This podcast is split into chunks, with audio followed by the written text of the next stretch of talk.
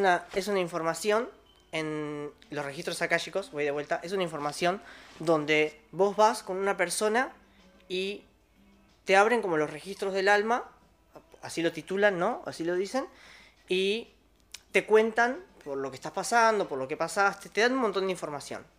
Entonces, eh, muchas veces me pasó con muchos consultantes de que me decían que el árbol genealógico era muy parecido a eso. Porque cuando nosotros sacamos un tema del árbol, así como lo estoy haciendo ahora, eh, empezás a dar información o, a la, o a la persona o a las personas que están, en donde esa información para esa persona no es casual que llegue en el momento que llega. Entonces, eh, mm, voy a tratar de ser como mm, ubicado en las palabras, aunque no puedo porque cuando se comparte la información hay que darla, cuando se da la información del árbol hay que darla, y ahí nos encontramos con un montón de cosas. En donde yo ya arranqué esto y vamos a comenzarlo porque va, por ahí. Así que voy a, agradecer a las personas que están una vez más acá en el espacio este y también eh, a grabar por primera vez así en vivo el podcast. Este es creo que mi tercero o cuatro encuentro con personas, eh, ahora en Aiguá. Y, mm, y bueno, vamos a charlar sobre repeticiones inconscientes. ¿Y qué es una repetición inconsciente desde la mirada del árbol genealógico o el árbol transgeneracional? Nosotros existimos en una sociedad que yo lo llamo masculina tradicional, en una, en una sociedad masculinizada, ¿no? En donde nos encontramos con capas y capas y capas de historia de una civilización eh, patriarcal, desde las religiones, desde la cultura, desde la, desde la filosofía, desde un montón de cosas que nos vamos a encontrar. Todos los dioses, todos los santos, todos son hombres. Y nos encontramos ahí para tocar un poco la parte religiosa del juego de esta mm, realidad masculina tradicional, en donde hay una virgen en todo esto. Y es muy divertido porque vos estás viendo una situación en donde te encuentras con una virgen o una santa y todo alrededor cargando una historia patriarcal.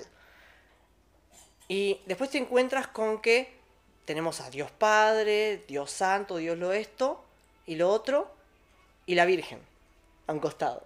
Ahí Y esa magia de poder ver esto nos ayuda a mostrarnos que gracias a esa parte de la historia, hoy podemos titularnos a nosotros como que estamos despertando. Nos estamos dando cuenta de algo que no sabemos qué es. Y acá es cuando viene y entra la parte de la repetición inconsciente. Vivimos en un mundo patriarcal donde generaciones tras generaciones nos encontramos con un arquetipo paterno y un arquetipo materno.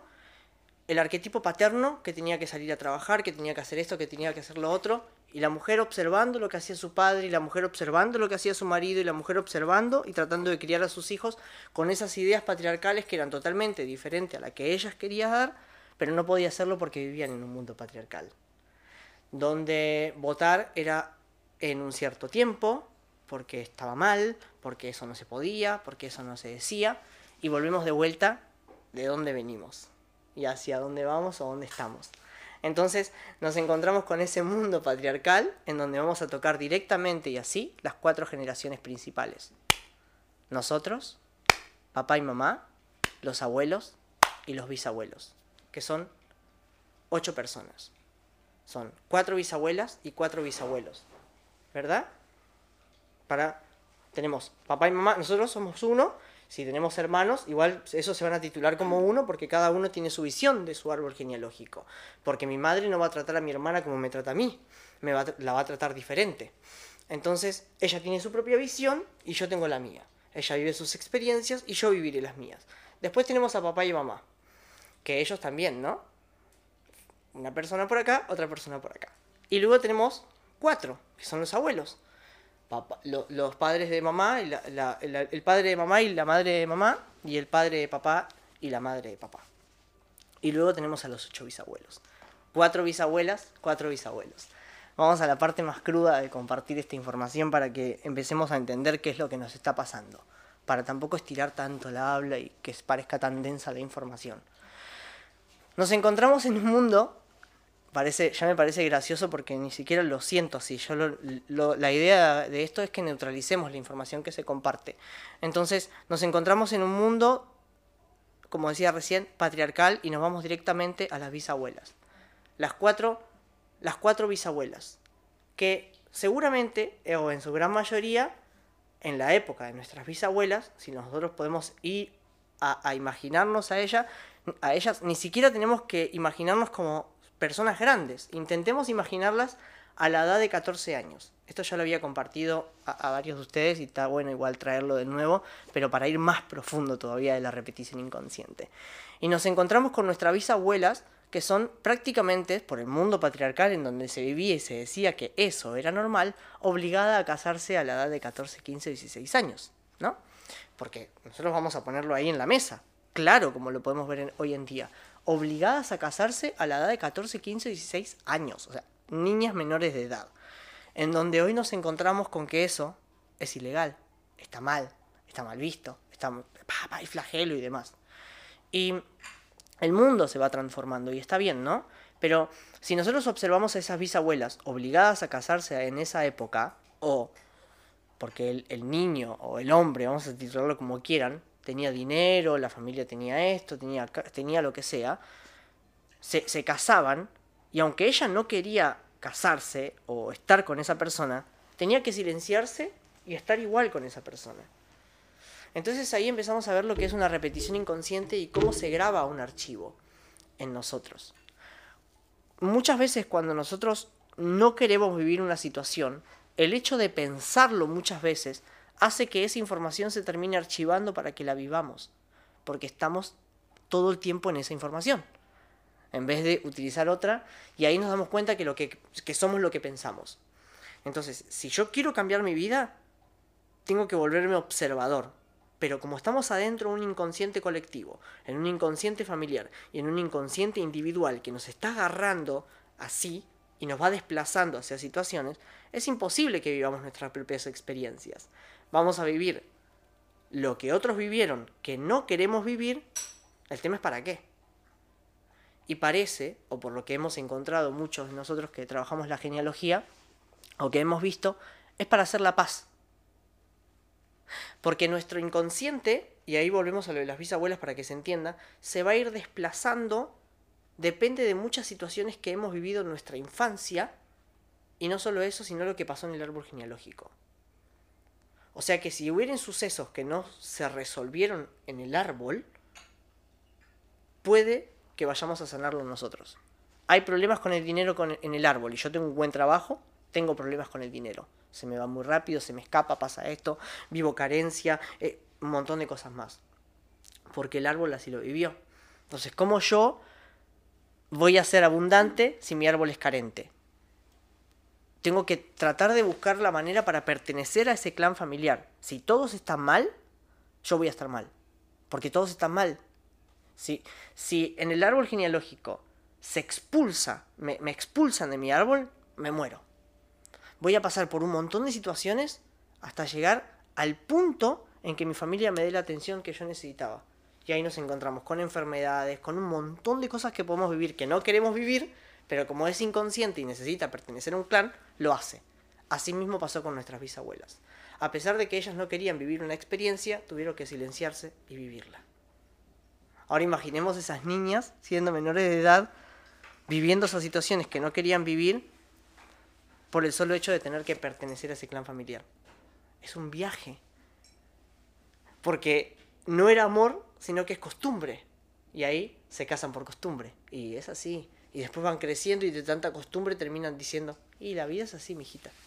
Vos tenés que vivirlo. Y la vida no es así. Esa es una interpretación de lo que a ti te sucedió para que la vida sea de esa manera. Y hoy podemos cambiarlo. Podemos volvernos observadores y no enjuiciar. Lo que pasó, pasó para para, o sea, lo que pasó tenía que pasar para que yo esté presente en este momento sentado. Y podemos encontrarnos, porque la mente eh, juega muy en contra de nosotros, para mostrarnos lo que realmente somos en nosotros mismos, que puede traer situaciones re difíciles. Es como, claro, ¿y cómo podrías aceptar un abuso? ¿Y cómo podrías, entonces, no es, a ver, aceptarlo, es observar lo que me sucedió. Voy a ir a, a un lugar muy simple.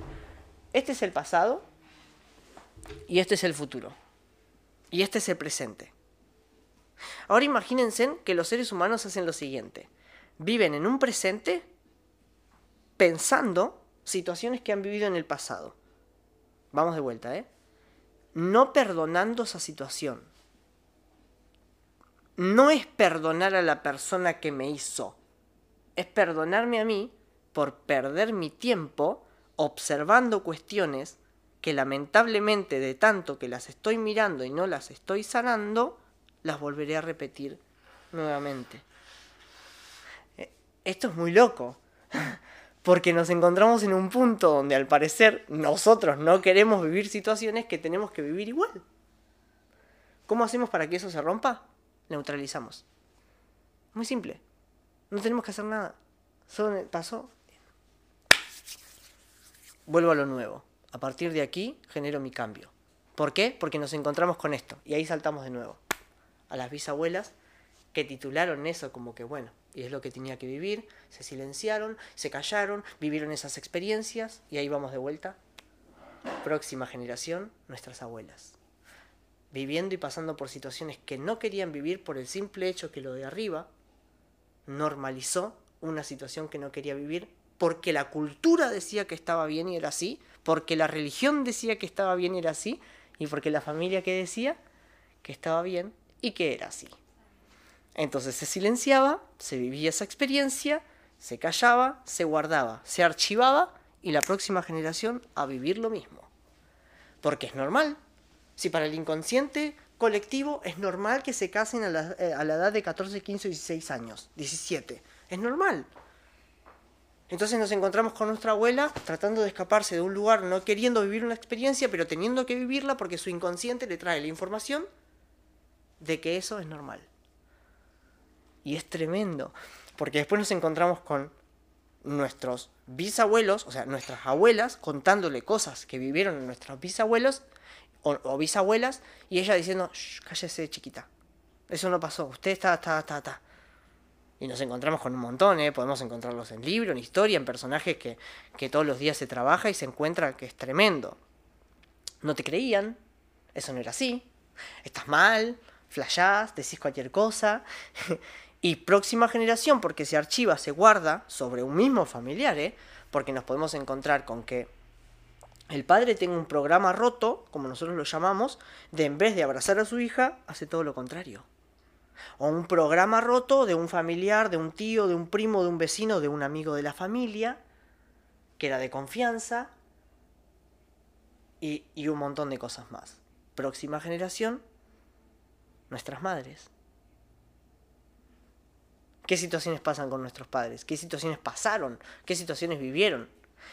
Lo bueno de esto es, es no para entristecernos, sino para decir, viva la vida, me tocó vivir la experiencia de poder hacer consciente esas situaciones que eran inconscientes, que estaban ocultas. Ahora me puedo dar cuenta que hasta el día de hoy viví situaciones que no quería vivir porque eran de mi árbol genealógico y ahora tengo que romperlas. No quiero seguir viviéndola. Bueno, no la vivamos. Por eso yo ayer decía, ¿qué tanto conocemos de nosotros si ni siquiera sabemos el nombre de nuestra bisabuela paterna? No sabemos nada. ¿Qué le gustaba? Ni idea. ¿Qué hacían? Ni idea. Muy pocos saben, un 7% de la población sabe qué es lo que hacían sus ancestros. Y vamos por la vida, tú eres negro, tú eres esto, tú eres lo otro. No, eso es una etiqueta tuya, de tu imaginación mental del siglo XVIII. Yo estoy en el siglo XXI. Siglo XXI, conciencia. No hay colores, no hay razas, no hay religiones. Y ahí me pueden traer esta imagen. Pero eso sí existe. ¿Qué cosa? Porque si tú no le das el valor, no existe. El mundo patriarcal no existe, el mundo violento no existe, porque no lo traigo en mi vida, porque no lo alimento, porque no le doy atención. Y ahí volvemos de vuelta, la mente racional que hace, trae de vuelta una situación para ponernos una contra en lo que estoy contando, para no aceptar que se puede sanar a sí mismo. Por eso todos somos nuestros propios terapeutas. Yo cuando trabajo con alguien le digo, tú eres tu propio terapeuta el trabajo psicomágico o el trabajo de un psicoacto que se le da a una persona, lo tiene que hacer la persona, tú no lo haces, tú le das el acto. Si la persona no lo hace, bueno, Después no me digas que tú no pudiste sanar esta situación porque no quisiste sanarla. No nos conviene. Hay actos psicomágicos donde una persona tiene que explotar una calabaza con la fotografía de alguien y no lo quiere hacer. Y ahí te das cuenta que es algo tan simple de hacer y que no se quiere hacer por el simple hecho, y perdón que lo diga de esta forma, de no querer sanar y seguir queriendo vivir experiencias de abusos con el, con el dinero, de traumas y de un montón de cosas más.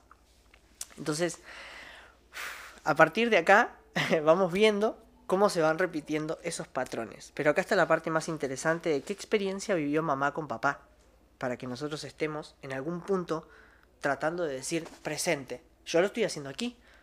Yo estoy haciéndome presente. Yo estoy mostrándole a ustedes que en mi infancia, mi familia no me miró. Entonces, ¿qué hago? Mi niño interior presenta situaciones de ideas para que yo me presente en un espacio a mostrarle a mi familia que está sentada como un inconsciente para satisfacer sus deseos. Pero soy consciente, ¿eh? Soy consciente que estoy sentado acá siendo para que la gente me valorice. Porque mi niño no está valorizado.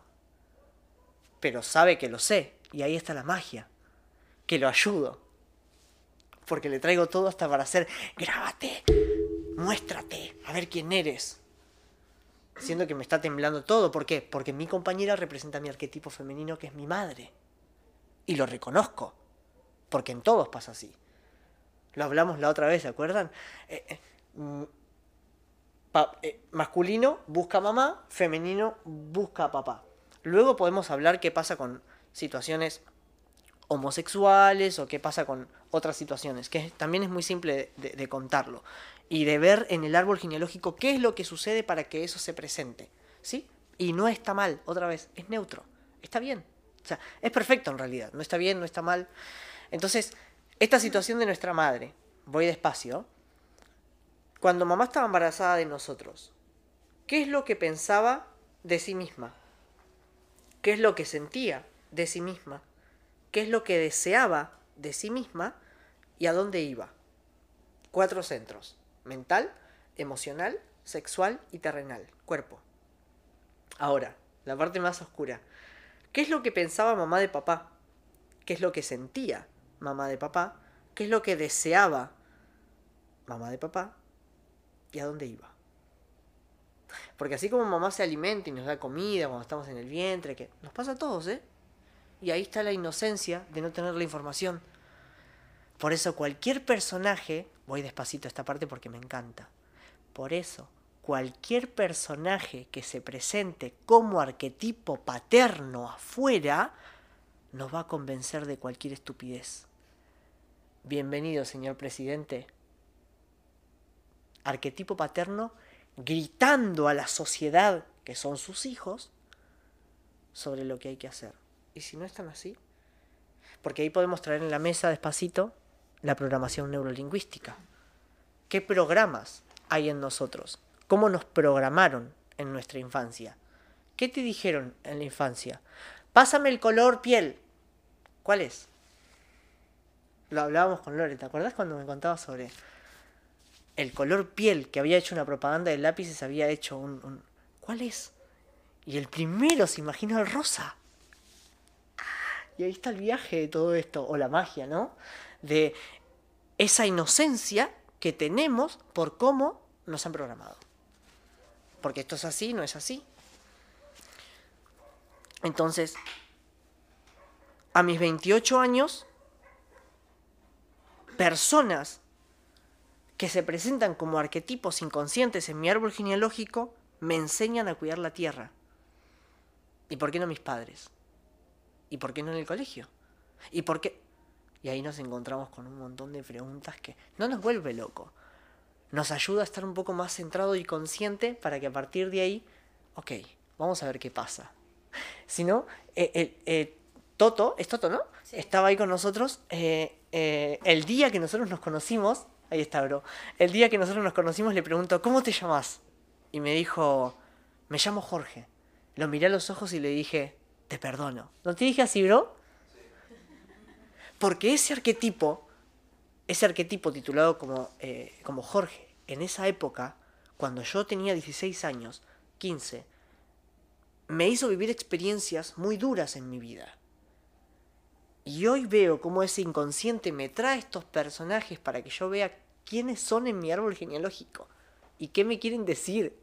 Y es increíble, porque vamos tan dormidos que nuestro inconsciente nos va a desplazar hacia situaciones que vivimos para ayudarnos, para sanar esa situación. ¿Por qué me la trae? ¿Por qué se repite? ¿Para qué? Y ahí está el para qué. Para que sanemos. ¿Para qué? Para estar mejor contigo. Y luego rompe el patrón y fíjate qué pasa.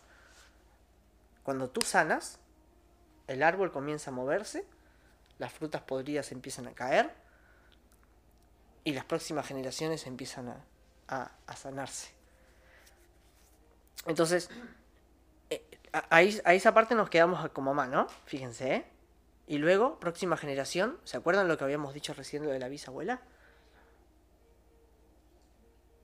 Esas madres que están acá arriba, levantando unas pancartas en los medios de comunicación gritando que sus hijas habían pasado por situaciones de abuso, sin contar que cuatro generaciones atrás había sucedido lo mismo.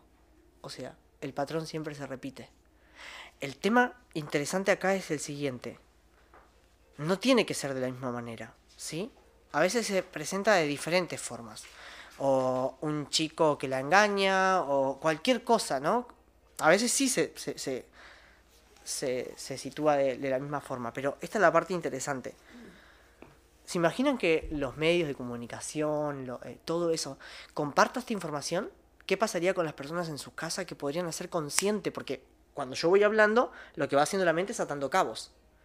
¿Bien? Entonces, si llegan a compartir esta información, o si se llega a compartir, se llegaría a compartir esta información, esta es la parte interesante. Si esa madre o esa hija, supongamos, empieza a darse cuenta, o hijo también, ¿no? Porque eso es, igual, ¿eh? Es en espejo. Eh, me doy cuenta de que estoy viviendo situaciones parecidas a la de mi padre, ya hice consciente, el patrón ya se empezó a romper. Ya dejo de hacer lo mismo, porque ya me di cuenta que repetía. Fíjense esto. Si ese patrón, o sea, esa persona se da cuenta de ese patrón, si no hay abusada, no hay abusador. Y el patrón se rompe porque no hay nadie que tenga que venir a hacerte vivir esa experiencia que han vivido en tu árbol y nadie te ha contado. ¿Cómo lo rompo? Listo, yo ya soy consciente. Ya soy consciente de que yo viví esta experiencia. Bien.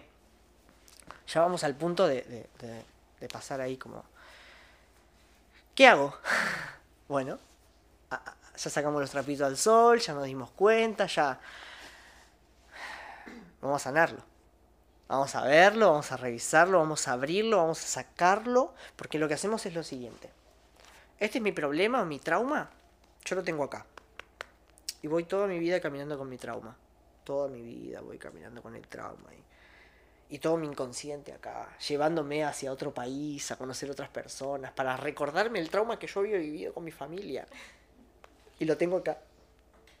Y después voy así. ¡Ah! Un curso de sanación espiritual dos por uno. Y lo tapo con eso. Con comida, bebidas, salidas, conocidos. Y ta, y ta, y ta, y ta. Y después voy de nuevo y todo lo mismo. Y me, me acuerdo una anécdota muy interesante que le pregunté a una consultante una vez ¿qué viniste a hacer acá? Y me gritó lo siguiente, todos los hombres son iguales. Muy gracioso. Le pregunté cómo era su papá y se puso a llorar y me dijo que eran iguales a todos los hombres que había conocido. O sea, solo esa pregunta me bastó para que la chica se dé cuenta que estaba repitiendo un patrón de una situación que no había sanado. Darse cuenta es una cosa, observarlo, comenzar a sanarlo. Pero hacer un acto para romper con esto es empezar a jugar con esa parte inconsciente que nos desplaza, que no sabe si en este preciso instante nosotros estamos despiertos o soñando.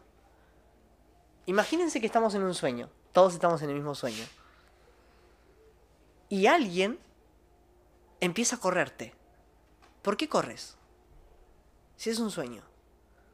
El inconsciente no sabe si lo que está sucediendo es real o no. Entonces tiene que actuar. Y empieza a correr. O se despierta. O te saca del sueño. Por miedo. Esto es lo mismo. Entonces lo que hacemos es jugar con ese inconsciente y mentirle. Le mentimos. Le ponemos, sacamos, ¿sí?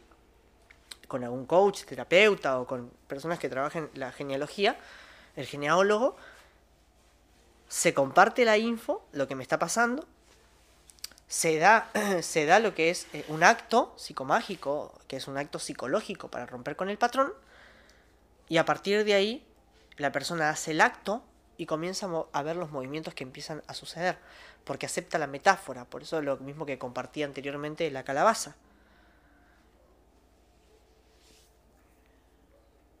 ¿Alguien tiene alguna pregunta?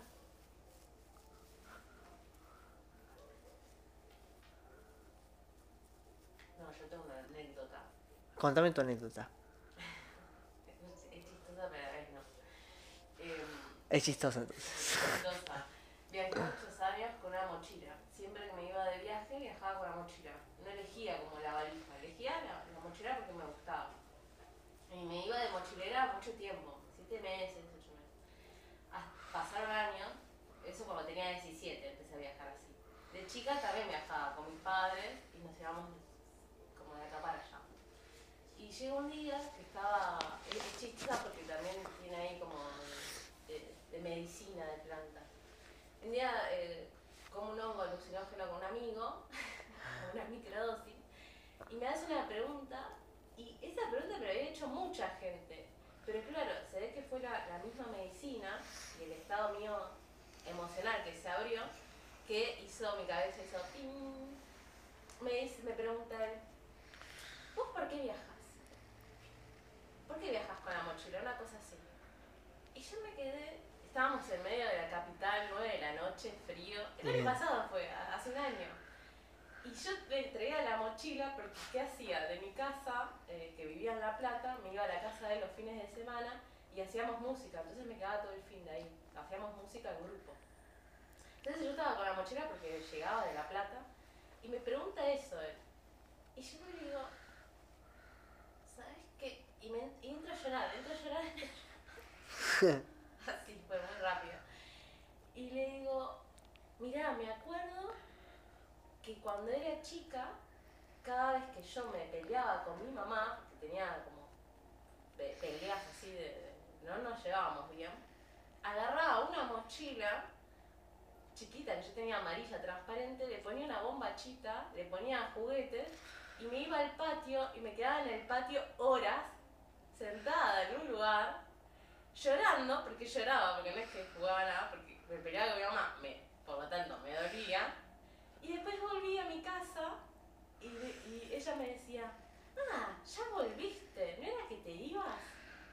Y ese chip se ve que quedó tan grabado en mí que yo después de grande, ¿qué hacía? Me iba de viaje.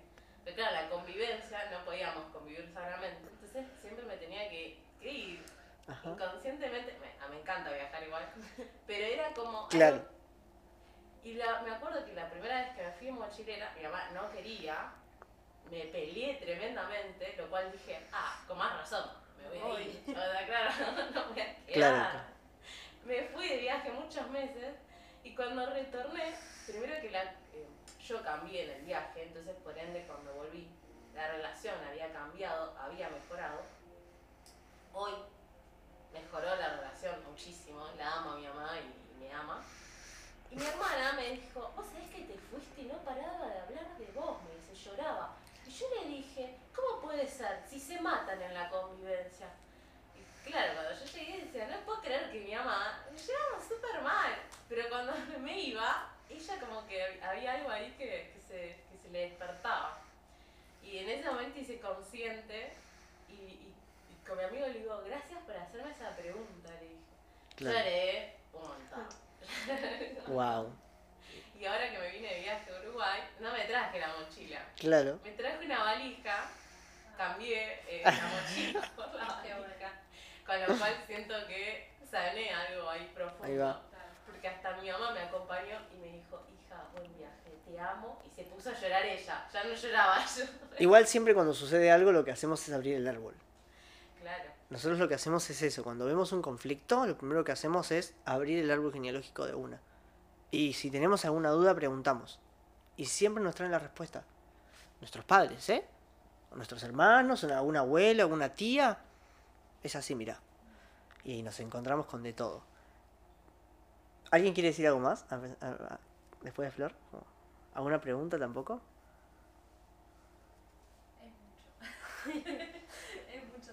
Yo, eh, que bien es un comentario con la presencia de Jorge, eh, caí en la ficha de que mi primer novio con 14 años se llamaba Jorge. Ahí va. Y también el, el hombre con el que se casó mi madre a los 17 con quien tuvo sus dos primeros hijos. Ahí va. Gracias. Y, y- y- y también ca- caí como, hola Jorge, gracias. Gracias por la experiencia que le hiciste vivir.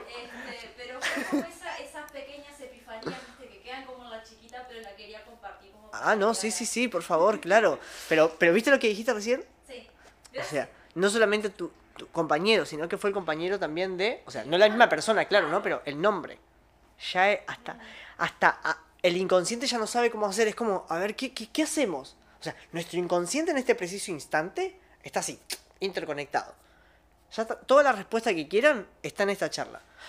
Parece muy tonto lo que acabo de compartir, pero no es casual porque hasta lo que dijo Flor, hasta los pensamientos que pudieron haber tenido mientras Flor estaba hablando y las ataduras de cabos, mientras lo que acabo de, de decir recién.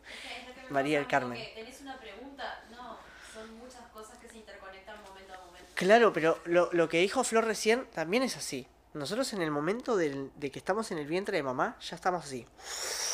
Absorbiendo toda la información que mamá está viviendo. Depende de su perspectiva. Porque una cosa es que sea real y otra cosa es que sea una visión propia. O sea, esto no es así, esto es una interpretación mía. O sea, imagínense que estamos todos en, y, pasa un accidente afuera de, de este lugar, lejos de acá. Pasa un accidente.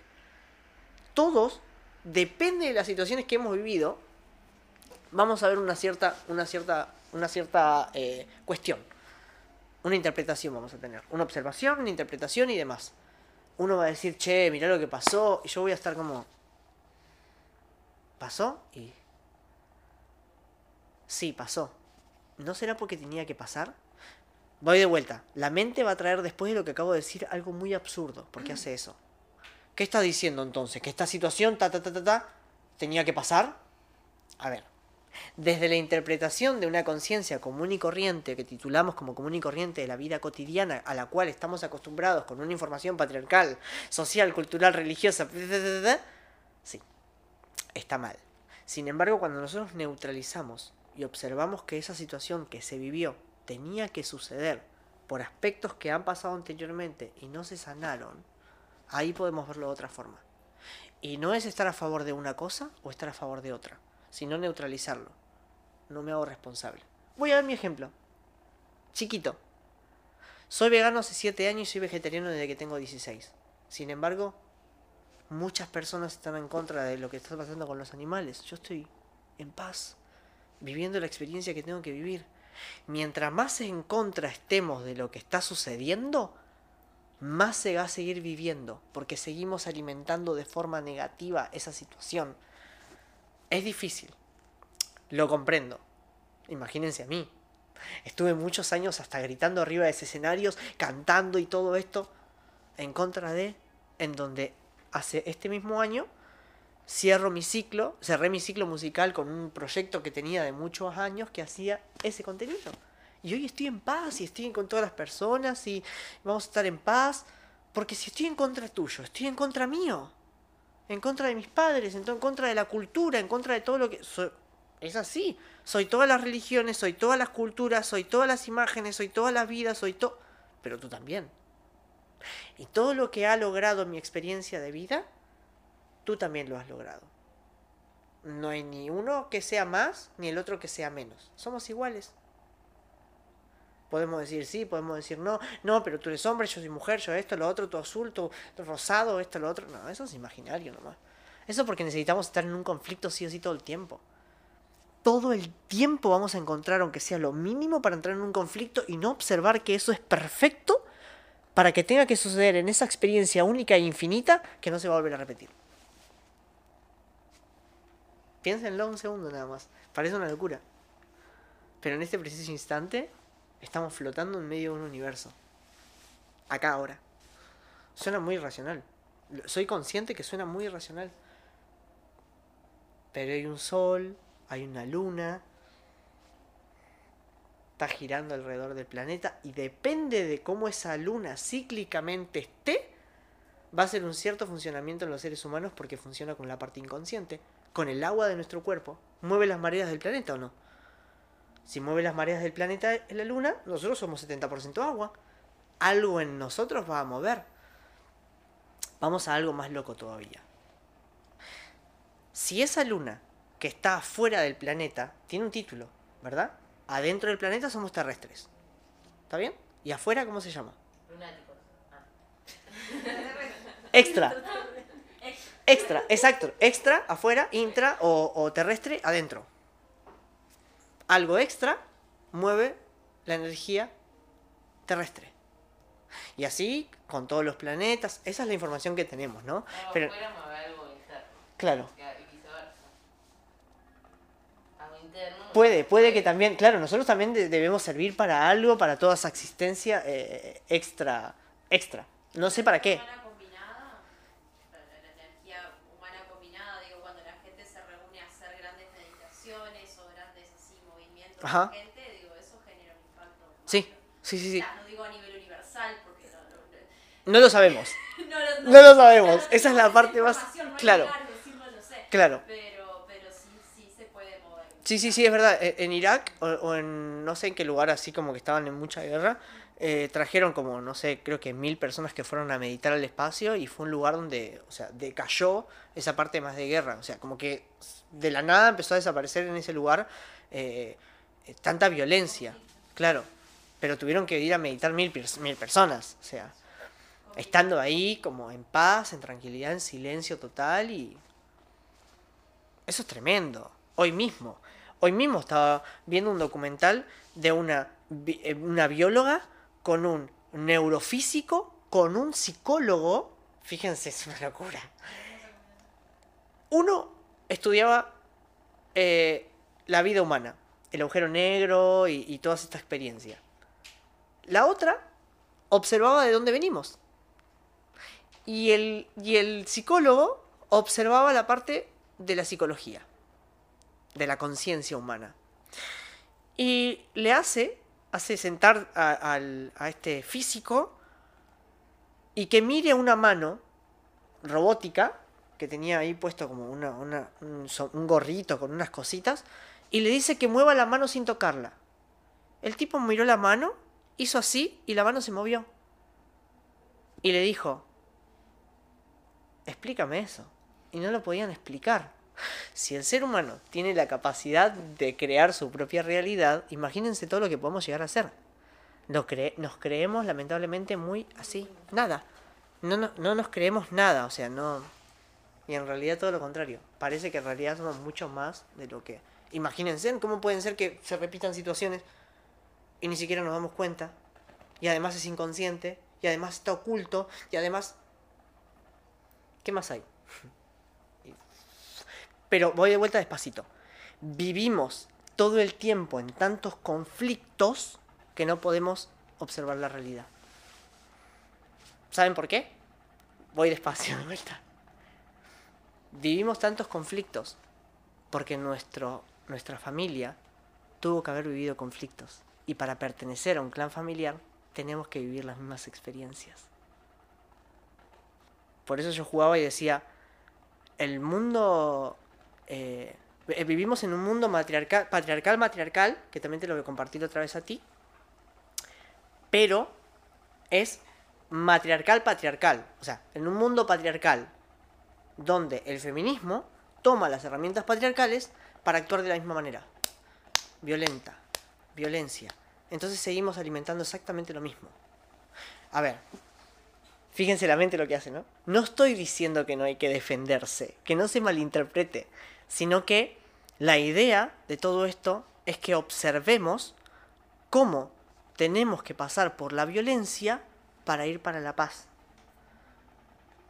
Yo no te puedo defender o no puedo defender tus ideas si ni siquiera conozco las mías. Entonces, y ahí nos encontramos con de todo, porque situaciones que pasan en el mundo son porque ni siquiera conocemos qué pasó o quiénes son o el nombre de algún bisabuelo o bisabuela. Claro, si no conocemos a ellos, no conocemos la historia de mamá. Mamá, me pasó tal cosa, cuéntame. No, no, no, yo contigo no hablo de eso, yo esto, lo. Y cuando nos encontramos con de todo, enfermedades que se repiten, cáncer que se repite, diabetes que se repiten, violaciones que se repiten, nombres que se repiten, abusos que se repiten, viene todo lo mismo. ¿Qué piensan de todo esto? Ese es el juego. Bienvenidos a Reconectar.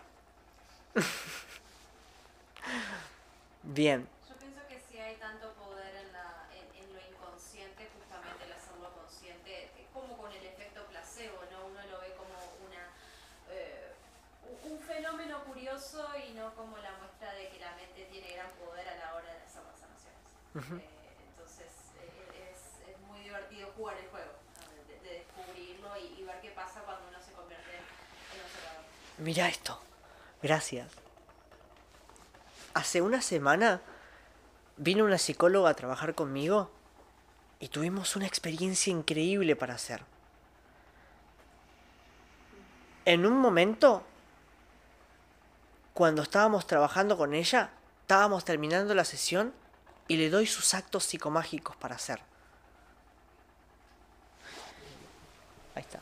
Le di un acto psicomágico a esa persona, que ahora voy a compartir lo que es, un psicoacto, donde ella tenía que empezar a profundizar en ella, en lo que le estaba pasando, y valorizarse. En la utilización de la, vali- de la valorización, el arquetipo femenino, lamentablemente por la desinformación que tenemos, está muy desvalorizado y no se da ni cuenta. Entonces lo que tenía que hacer esa persona, en principio, era hacer un cuadro con su sangre menstrual. Era muy simple lo que tenía que hacer. Esa es la parte más difícil. Estamos tan desvalorizados, o el femenino está tan desvalorizado lamentablemente por ideas ajenas a su propia experiencia, que eso parecía irracional. No, le da, le da Por Dios, qué asco. Ahí, ahí vamos a entrar, ahí vamos a entrar. Vam- Vamos a entrar, ahora vamos a entrar. Entonces, cuando empezamos a profundizar esa parte sobre un acto psicológico para ayudar a su parte inconsciente, porque la racionalidad depende de las experiencias que ha vivido y la información que les han puesto, la historia, la cultura, la religión, la política, la familia, la psicología, la escuela, la ha generado que esa persona me diga lo siguiente. Tengo muchas cosas para hacer este mes y el próximo. Así que capaz que pueda dentro de dos meses. Y yo me quedé así. Voy despacito. Recuerden la neutralidad, ¿sí? O, o sea que te vas a dejar para lo último. ¿Cómo vas a decir eso de mí? Estás dejándote para lo último. Tira todo a la mierda. Lo que tienes a tu alrededor. Préstate atención porque está trabajando con muchas personas.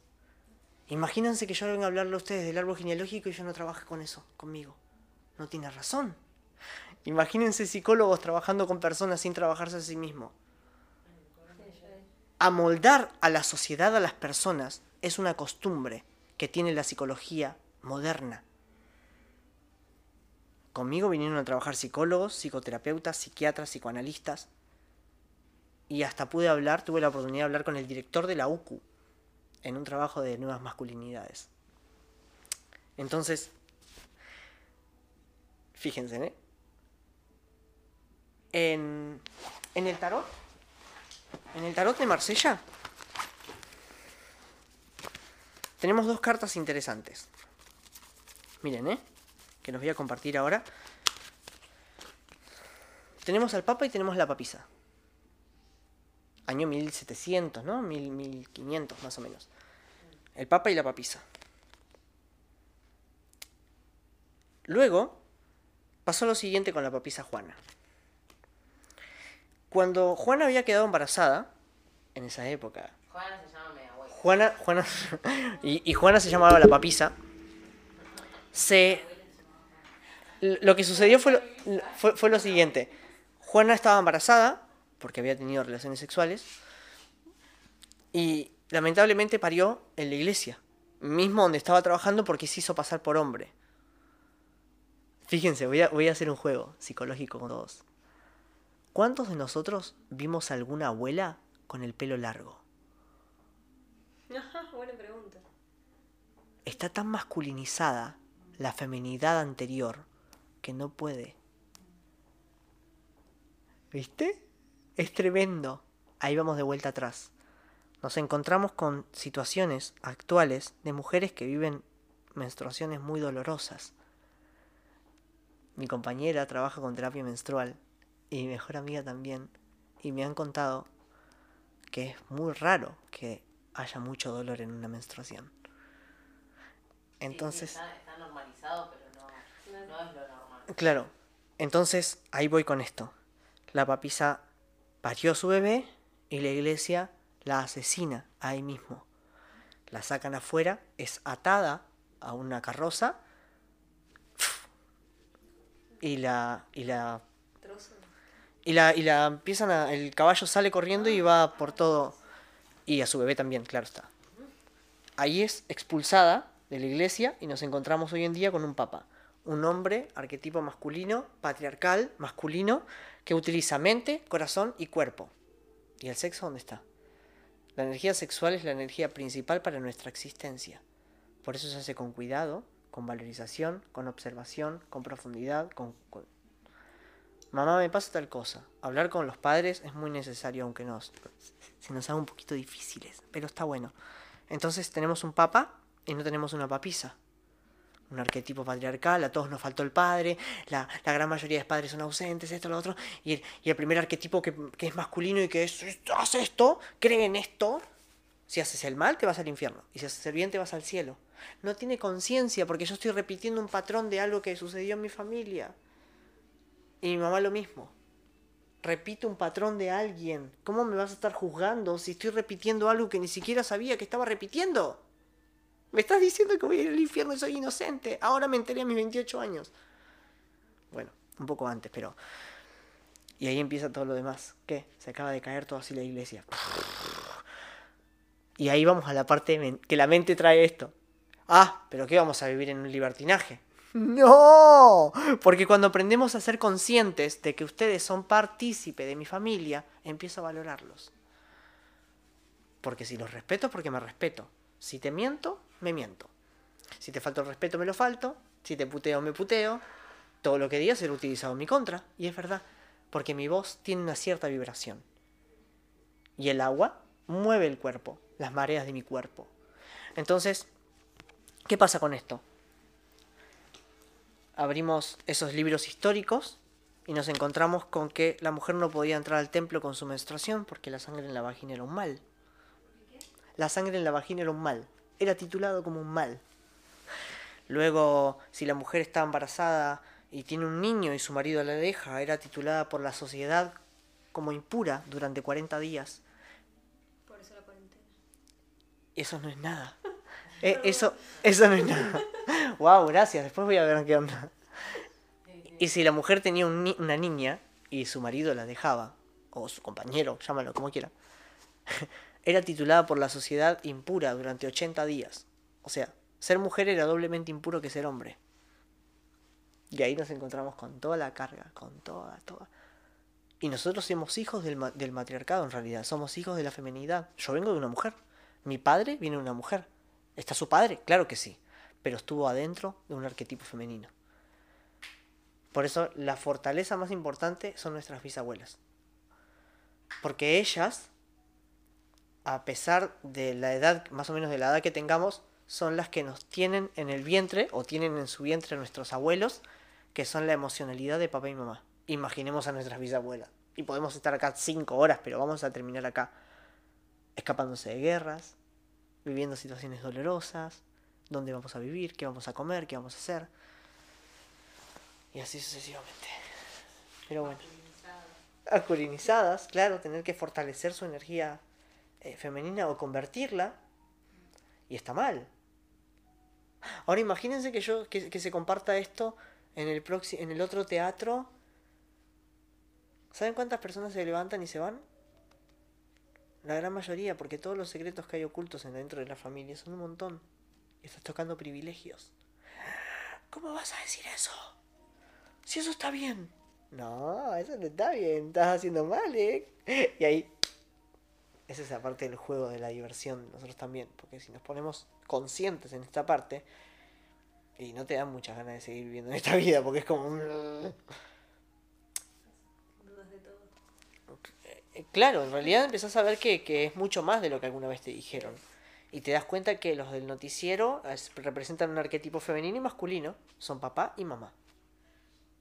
Y la opinión pública es lo que dicen, ni bien termina algún, algún segmento o alguna, algún móvil, Claro. el comentario que hacen inmediatamente Ah, que sí. ahí, lo que ya te dicen, que Sí. vos tenés que pensar y la opinión pública. ¿Sí? ¿Te acordás cuando estábamos allá en casa? Piensa en un elefante bebé de color gris y cuando lo tengas en tu mente dime que ya está. Claro, ya programaste. Ya está. Te pedí por favor que lo hagas. Dijiste, dime que ya está. Yo no te pedí por favor. Ay, yo no necesito el por favor. Pero viste, no necesitamos el por favor. Buenas noches, país. Estas son las informaciones. Ustedes se van a quedar dos años guardados en pandemia. ¿Por qué? Porque me lo dijo Ricky, el de. Eh, el- claro, el del tiempo. Ay, Claro. el- todo el Y tiempo bueno, ahora te todo el quedas en tiempo. casa. Claro, claro, che. Ay, no, como. Ahí ya te tiran la idea. No, pero el ¿Cómo todo vas? el tiempo es todo un tema. La gente está obsesionada con eso. Yo a veces que pienso que de tanto mirar el todo el tiempo lo crean. ¿entendés? Lo Va a asintomático. llover, va a llover, va a llover. Tipo, todo el mundo va, va a llover, va a llover. Ah, sí, sí, a claro. porque- Claro, claro. Imagínate eso. Claro, si son el universo en su máxima expresión, creados y vestidos de humano. Y lo que crearon de eh, lo asintomático. Ah, ah, sí, bueno, eso es un. Sí, claro. Mi papá, mi mamá y mi hermano tuvieron COVID, o, o, eh, o ellos creen que tuvieron COVID, pero. No, yo, yo era asintomática y yo les llevaba a todos la comida, todo. y Era como, yo me tenía que contagiar porque estaba con los tres, ni un síntoma. Y me acuerdo que me escribe mi hermana y me dice, ¿cómo estás? No, sé qué. no le digo, yo me siento bien. Bueno, capaz que sos asintomática. Claro, esa es la parte. Síntoma, no parecer del síntoma. es. Claro, esa, esa es la parte interesante de todo esto y lo que. Si com- no tengo síntomas, no existe. Lo tuviste igual. Ah, claro, claro, solo que no te diste cuenta. ¿no? Estaba, estaba buenísimo, estaba buenísimo. Gracias a esa pandemia trabajé muchos, varios años. Así que gracias, gracias. Hay que ver el lado bueno. Claro, claro, claro. Pero bueno, a- a- Puede ser una catapulta a otra cosa también, ¿no? Digo, encarado de la manera. claro, mira, yo cuando fui a Colonia Express, eh, hace dos años que iba a viajar por mm, segunda vez a Uruguay para poder venir, eh, estaban los soldados del ejército argentino en Argentina, eh, ahí en mismo el, el Colonia Express y parecía una locura. Entonces se agarra y jodiendo le digo al tipo que era el director general que estaba dando la noticia de que no podía pasar nadie, solo las personas que eran uruguayas. eh, y le digo, ah, esto es por el calentamiento global, ¿no? Y el tipo me dice, ¿con qué soldado hablaste? Ay, perdón. Así me dijo el chabón. ¿Con qué soldado hablaste? Me dijo. Están parando todo lo que emana combustible. Es, es obvio. O sea, no hay otra cosa para pensar. Todo lo que emanaba combustible tenía que frenarse, no podía moverse. ¿Durante cuánto tiempo? Pero lo que producía dinero se podía mover. Ah, Entonces, a ver, no es esto entrar en una paranoia y desconfiar de lo que estaba pasando. No es la idea. Pero podemos tener los dos pensamientos. ¿Pasó? Pero yo Y siento esto. calentamiento global. Hay que desconfiar de todo. Claro. ¿O no? Sí. No sé. Mirá, sí. No sé. Mira, ¿cuál, cuál es tu nombre? Marinés Maine me dice. Eh, Ese es el nombre que te pusieron, ¿verdad? Sí. Tú naciste sin nombre, ¿verdad? Sí. Ay, tú, tú naciste sin nombre. Sí. Y apellido tampoco. Claro, vino después. Claro. Bueno, capaz que dentro de la panza ya me habían dicho que me iba a llamar así, yo qué sé. Co- Como tus padres también, seguramente. Si nosotros observamos María, ninguno, Si yo tengo el María que lo tiene Fíjate. medio mundo. ninguno tiene nombre. Claro. El nombre está creado por el ser humano. La cultura, esta bandera es tuya, esta bandera es tuya, esta comida es de acá, esta... No. Claro, fíjate, si sacas a los hombrecitos de, de adelante de las fronteras, no hay fronteras. Se elimina. Pero necesitamos a los hombrecitos para que estén ahí para hacer la frontera. No existe. Es una idea humana. Y las ideas humanas son escasas. son violentas, son absurdas, te generan eh, estar en una rueda y donde tú no puedes crecer. Entonces, puedes crecer a nivel emocional, puedes crecer a nivel mental, puedes crecer a nivel sexual, puedes crecer a nivel terrenal. ¿Cómo? ¿Respetándote? Lo demás está de más. Usted tiene que hacer silencio. No, yo soy igual que usted. Y si usted me respeta, yo lo respeto. Si no, me doy la vuelta y me voy. Porque soy un ser soberano, soy un ser libre. Y con mi libertad, yo sé lo que tengo que hacer. Y nadie te puede faltar el respeto. Nadie. Ni alguien que se crea que tiene el poder más alto que tú. Ejemplo, si hay un policía que te trata mal, tú lo puedes hacer que se calle la boca en un segundo. No importa de qué país seas. ¿Por qué? Porque reconoces que eres un ser soberano. Ser un ser soberano significa, esto es una ley natural, ¿eh? La ley natural sobrepasa las leyes eh, de, de, de cualquier país.